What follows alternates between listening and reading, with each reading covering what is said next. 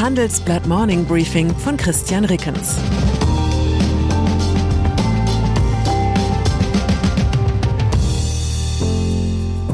Guten Morgen allerseits. Heute ist Montag, der 13. Februar 2023 und das sind unsere Themen. Goldene Nase, DAX-Konzerne verdienen in der Krise glänzend. Blutige Nase, die Berlin-Wahl kennt nur Verlierer. Empfindliche Nase, Theaterskandal in Hannover. Nach einer kurzen Unterbrechung geht es gleich weiter. Bleiben Sie dran. Die deutsche Wirtschaft steht vor neuen Herausforderungen. Und Sie möchten aktiv die Zukunft mitgestalten? Dann sind Sie beim Handelsblatt CFO Summit 2024 genau richtig. Erleben Sie hochkarätige Speaker und CFOs renommierter Unternehmen wie Amazon, Google oder SAP. Seien Sie Teil dieses exklusiven Gipfeltreffens am 11. und 12. Juni in Düsseldorf. Mit dem Code Podcast sparen Sie bei der Anmeldung 15%. Alle weiteren Infos unter handelsblatt-cfo-summit.de. Rekordgewinne bei DAX-Konzernen. Krieg und Krisen zum Trotz haben die deutschen DAX-Konzerne im vergangenen Jahr Rekordgewinne eingefahren. Mit 120 Milliarden Euro lagen die addierten Überschüsse nur leicht unter dem Bestwert von rund 129 Milliarden des Geschäftsjahres 2021, wie eine Auswertung von Bilanzen und Analystenschätzungen ergibt. Nach Ansicht des Chefanlagestrategen der Deutschen Bank, Ulrich Stephan, haben sich auch die Perspektiven für das laufende Geschäftsjahr deutlich gebessert. Die niedrigeren Preise für Energierohstoffe und die Aufhebung der Pandemiemaßnahmen in China dürften hauptverantwortlich für die Aufhellung der Stimmung gewesen sein, so Stephan.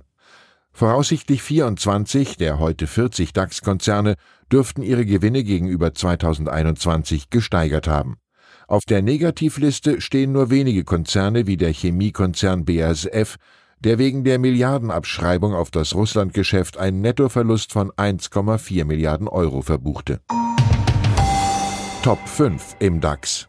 Interessant ist auch der Blick auf die heutigen Topverdiener im DAX im Vergleich zum Jahr 2003. Der damalige Spitzenreiter E.ON würde es mit seinem Gewinn von einst heute nicht mal mehr unter die Top 5 schaffen. Und die Dominanz der drei deutschen Autobauer BMW, VW und Mercedes-Benz Group ist größer denn je. Aktionäre und Beschäftigte können sich über die guten Geschäfte ihrer Konzerne freuen. Ordnungspolitiker dürfen hingegen frustriert in die Tischkante beißen und sich fragen, warum enden ausgerechnet die beiden gesellschaftlichen Krisenjahre 2021 und 2022 mit Gewinnrekorden bei den Börsenkonzernen. In beiden Jahren hat der Staat jeweils viele Milliarden Steuergelder als Hilfen an die Unternehmen verteilt.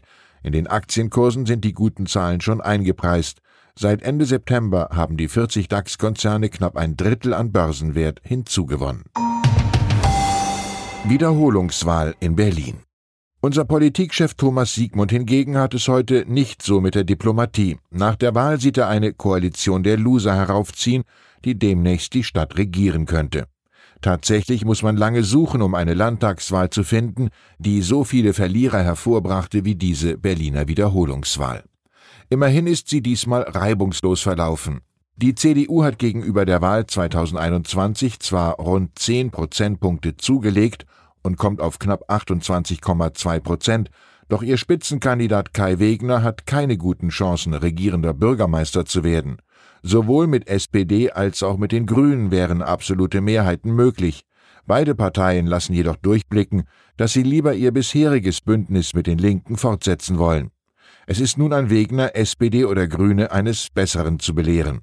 Die bisherige regierende Bürgermeisterin Franziska Giffey erzielte mit 18,4 Prozent für die Berliner SPD ein rekordschlechtes Ergebnis. Die Grünen liegen mit etwa 100 Stimmen Rückstand nur hauchdünn hinter der SPD.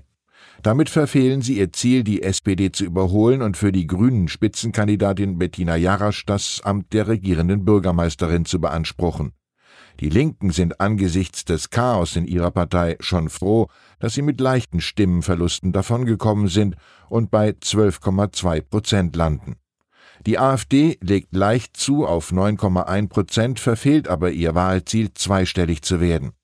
Und die FDP setzt ihre Niederlagenserie bei Landtagswahlen fort und fliegt mit 4,6 Prozent aus dem Abgeordnetenhaus. Die Berliner Liberalen müssen sich nun fragen, warum sie im Gegensatz zur CDU nicht von der Unzufriedenheit mit dem rot-rot-grünen Senat profitieren konnten. Am Ende könnte es Giffey tatsächlich gelingen, mit ihrer Koalition der Verlierer weiter zu regieren. Das wäre dann ein bisschen so, als würde man bei Monty Pythons 200 Meter Freistilschwimmen für Nichtschwimmer der einzigen Überlebenden die Goldmedaille umhängen. Präsidentenwahl in Zypern. Einen vergleichsweise eindeutigen Sieger ergab die Stichwahl ums Präsidentenamt in Zypern. Der konservative Nikos Christodoulidis hat die Wahl nach Auszählung aller Stimmen mit knapp 52 Prozent gewonnen. Der linke Gegenkandidat Andreas Mavrogiannis erreichte rund 48 Prozent. Biden besucht Polen. Seit Wochen arbeitet das Weiße Haus am Zeichen der Entschlossenheit, das US-Präsident Joe Biden zum Jahrestag des Ukraine-Krieges am 24. Februar setzen will. Jetzt erklärte das Weiße Haus, Biden werde unmittelbar vor dem Jahrestag nach Polen fliegen. In der Zeit vom 20. bis 22. Februar will sich Biden mit dem polnischen Präsidenten Andrzej Duda und den Staats- und Regierungschefs der Bukarest 9 treffen, den NATO-Verbündeten in Osteuropa. Die spannende Frage ist, wird Biden bei dieser Gelegenheit erstmals seit Kriegsbeginn auch die Ukraine besuchen? Wenn überhaupt, dann wäre solch ein Besuch aus Sicherheitsgründen nur mit kurzfristiger Vorankündigung möglich. Flugobjekte geben Rätsel auf. Am Sonntag hat Biden ein weiteres nicht identifiziertes Flugobjekt abschießen lassen. Mysteriöse Flugobjekte über Nordamerika geben den USA und der Welt seit Tagen Rätsel auf. US-Kampfjets hatten bereits am Freitag und Samstag zwei weitere abgeschossen. Eine Woche zuvor hatte die US-Luftwaffe einen mutmaßlichen für Spionagezwecke eingesetzten chinesischen Ballon vom Himmel geholt. Es ist aber offen, ob es einen Zusammenhang zwischen den Vorfällen gibt. Theaterskandal in Hannover. Bei der Premiere des Balletts Glaube, Liebe, Hoffnung an der Staatsoper Hannover kam es am Sonnabend zu einem Eklat. Ballettchef Marco Göcke beschmierte die Kritikerin der FAZ Wiebke Hüster mit Hundekot. Laut deutscher Presseagentur stellte sich Göcke, der in der Pause der Ballettpremiere seinen Hund dabei gehabt habe, vor Hüster und warf ihr vor, dass sie immer so persönliche Kritiken schreibe. Danach habe der Choreograf eine Tüte mit Hundekot aus der Tasche gezogen und sie ihr mit der offenen Seite ins Gesicht gerieben, so Hüster. Wir können froh sein, dass sich Göcke nicht von einem oder anderen Shakespeare-Drama inspirieren ließ. In dessen Werk lassen sich noch deutlich unappetitlichere Vergeltungsmethoden finden. Ich wünsche Ihnen einen Tag, an dem Sie Kritik nicht so persönlich nehmen. Herzliche Grüße, Ihr Christian Rickens.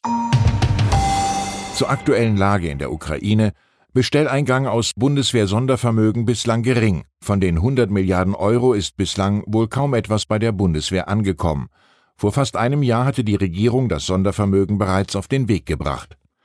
Fast ein Jahr nach der russischen Invasion ist kein Ende des Ukraine-Kriegs in Sicht. US-Sicherheitsexperte Peter Ruff warnt, die Ukraine könnte dazu verdammt sein, einen ewigen Krieg zu führen. Der Westen agiere zu zögerlich, kritisiert er. Weitere Nachrichten finden Sie fortlaufend auf handelsblatt.com/Ukraine. Das war das Handelsblatt Morning Briefing von Christian Reckens, gesprochen von Peter Hofmann. Die deutsche Wirtschaft steht am Scheideweg. Um wettbewerbsfähig zu bleiben, müssen Unternehmen wichtige Transformationen anstoßen. Ab dem 24. April diskutiert die Restrukturierungsbranche Strategien für die Zukunft von Unternehmen. Mit dabei sind unter anderem Dr. Thomas de Maizière, Evelyn Freitag und Professor Dr. Ulrike Malmendier. Mit dem Vorteilscode Restrukturierung24 erhalten Sie 15% Rabatt. Alle Informationen finden Sie auf handelsblatt-restrukturierung.de.